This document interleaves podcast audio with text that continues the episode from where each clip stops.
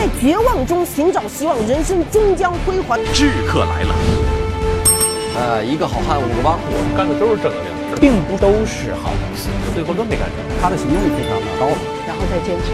影响者，舞台的主角。北京电视台财经频道，周四晚二十二点十分，影响者重磅推出，敬请关注。他棱角分明。你既然活着，你就一定要活出自己的态度。那个古墓派加欧阳锋啊，妖气加毒气。他顽固不化。我觉得今天我应该是主角。那我觉得是无知者无畏。他会向智客团寻求什么样的帮助？所以我们今天不想提任何问题，也不想提任何。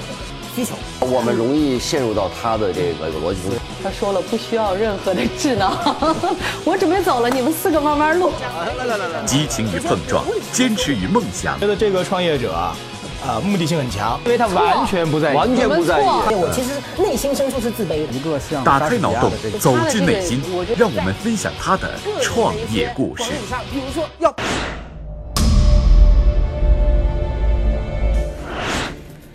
我叫余泽斌，是家有学霸的 CEO，很多人都叫我小余老师。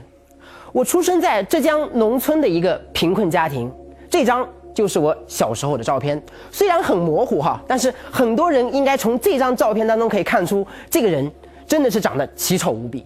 其实我小时候特别喜欢看《神雕侠侣》，尤其喜欢里面的杨过，而我喜欢杨过的理由也特别的简单，因为小龙女真的是长得太漂亮了。然而，每当我看到这张照片的时候，我总是不能相信这个照片里的东西居然就是我自己。所以我就问我的父亲：“我说爸，为什么你给了我一颗杨过的心，却给我生出了一张武大郎的脸呢？”这个时候，我的父亲就跟我说：“他说儿子，啊，不要悲伤。那武大郎再怎么不济，好歹也有一份属于自己的事业呀。”你既然模仿不了杨过那张英俊潇洒的脸，那你就学学武大郎，卖好自己的烧饼呗。那潘金莲也不比小龙女丑到哪里去嘛。所以从那个时候开始哈，我就一直渴望能够拥有一份属于自己的事业。所以在我大学里，我就积极的开始了自己的创业征途。在我大一的时候，因为没钱没有资本，所以我只能从最简单的摆地摊开始做起。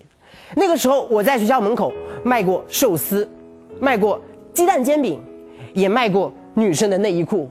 到我大二的时候，零七年，我跟我的同学一起创办了杭州最早的大学生团购网站“住宿通”。然后这个项目运营了不到一年，就被我们做死掉了。然后到我大三的时候，零八年，我又跟我的小伙伴一起创造了杭州第一家网络菜场，就是现在的所谓的。生鲜 O to，但是这个项目做了一年多一点点时间，又被我们做死掉了。零九年我大四，在我大四的过程当中，那个时候很多跟我一起创业的小伙伴，因为顶不住各种压力，渐渐的放弃了这条路。创业的路上只剩下我一个人。也是在那一年，我在我们的学校门口寝室楼下的那个超市里开了一家小餐馆，这一家小餐馆。专门卖早餐和宵夜，虽然非常的辛苦，但是生意却出奇的好。在我大四毕业的时候，这家小餐馆已经变成了三家小餐馆。毕业的那一天，我记得非常清楚，我大四的年收入已经超过了四十万，那是我大学里挣到的第一桶金。然后我在读书的过程当中，其实我的内心深处一直有两个小理想，我在想。我现在大学毕业了，我能不能用自己挣的钱先去实现我内心深处的那两个理想呢？我的第一个理想是，我希望能够去中国的西部好好的走一圈玩一趟，而我的第二个小理想跟我的第一个小理想比起来，可能会有一点奇葩哈。我的第二个小理想要从我高中的时候开始说起，我高中的时候就特别的喜欢写小说，尤其喜欢写长篇小说。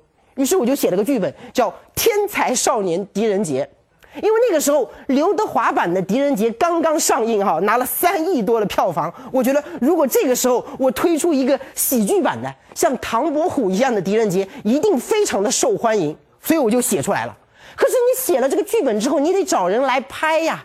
所以那一年的暑假，我就跟我的一个同学直接杀到了北京，然后租了一个地下室，然后每天像一个无头苍蝇一样，到处去找各种各样的影视公司，去找各种各样的导演。我们真的找了王晶，找了刘镇伟，找了宁浩这些国内知名的喜剧导演，但是一直以来都没有人鸟我们。所以我当时就想，那我现在自己挣的钱，我能不能自己去横店把自己的那个作品给拍出来呢？因为当时对于我一个非导演系毕业的学生来说，我可能连那个摄影机的开关在哪里都不知道。所以我当时就想，我能不能先去横店先锻炼一下，去剧组学习一下，等我学会了之后，我再把这部电影给拍出来。于是我就去了横店，我就在横店临时组织了自己的一个剧组，开始了自己的拍摄之旅。这张照片就是我当时拍摄的一个剧照。我本来其实只是想当一个编剧的，可是因为是自己出钱嘛，然后我就跟我的摄影师说：“我说我不仅要当编剧，我还要当导演，我还要当男主角。”然后我们的摄影师就很尴尬，他说：“你长得这么丑，当男主角不太好吧？”我说：“我自己出钱，我乐意啊，别人爱看就看，不看拉倒。”所以，我终于有机会在横店自编自导。自演了我人生当中的第一部微电影作品，也是因为这个机会吧，人类历史上最接近武大郎的狄仁杰就此诞生。我记得我曾经看过威尔史密斯主演的一部电影，哈，叫《全民情敌》。在这部电影当中，有这样一句台词让我印象深刻：生命的意义不在于你呼吸了多长时间，而在于你停止呼吸了多长时间。我觉得这句话说的特别的有道理。一个人在什么样的情况下会停止呼吸啊？在我们极度激动的时候，在我们极度亢奋的时候，在我们极度伤心、极度难过的时候，我们或许都会停止呼吸。而这些瞬间加在一起，就是我们生命的意义。然后我觉得这句话说的还不够完美，所以我就把它改成了：生命的意义不在于你停止呼吸了多长时间，而在于你让别人停止呼吸了多长时间。我觉得这才是一个人真正应该追求的。最高境界，一个机缘的巧合，我听到了一个人的演讲，就是他，新东方的创始人俞敏洪。我觉得老俞的那种在绝望中寻找希望、人生终将辉煌的人生理念，深深的打动了我。所以那个时候，我就跟打了鸡血一样，我跟我周围的朋友说：“我说我要让一百万人听到我的演讲，我要像老俞一样去改变中国的教育。”然后我周围的人都劝我说：“就是你别紧张，别紧张，还是先让一百个人听到你的演讲吧。”然后我说干就干，于是我就去了新东方应聘，从新东方最基础的市场专员开始说起，慢慢的成了新东方市场部历史上唯一的一个集团讲师。那段时间我成了讲师之后，经常到各个大学里面去演讲，实现了我人生当中一个非常重要的体验过程。我记得我以前读高中的时候，我的班主任因为我读书不认真，曾经跟我说过这样一段话。他说：“泽斌啊，就你这样的学习态度，你将来要是能够考上考上浙大这样的学校，我就拜你为师。”结果我花了半条命，还是没能考上浙大。